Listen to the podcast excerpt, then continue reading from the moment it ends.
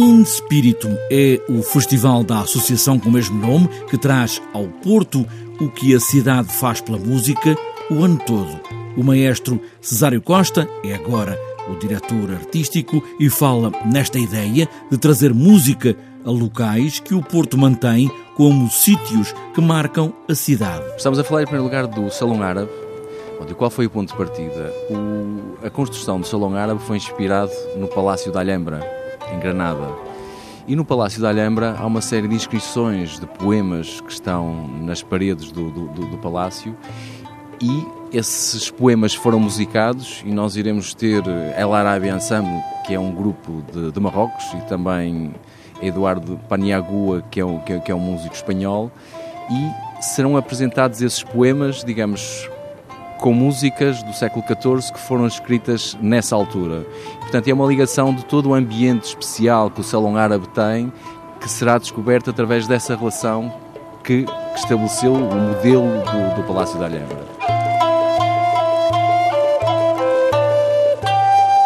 Ligar os sítios à reverberação histórica da música, um programa para seis concertos com esta ligação umbilical.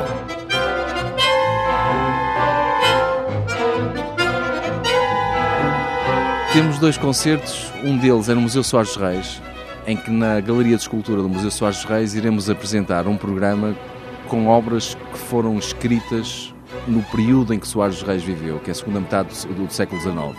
Portanto, teremos obras de Forré, de Mahler, temos obras também de compositores portugueses.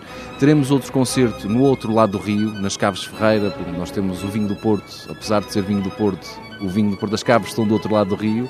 Iremos fazer um concerto nas Caves Ferreira a lembrar a figura da Ferreirinha. Pronto, a Ferreirinha foi uma figura fundamental no século XIX pela afirmação da mulher num negócio essencialmente masculino e também durante o século XIX surgiram muitas mulheres compositoras e esse programa será inteiramente preenchido com mulheres compositoras.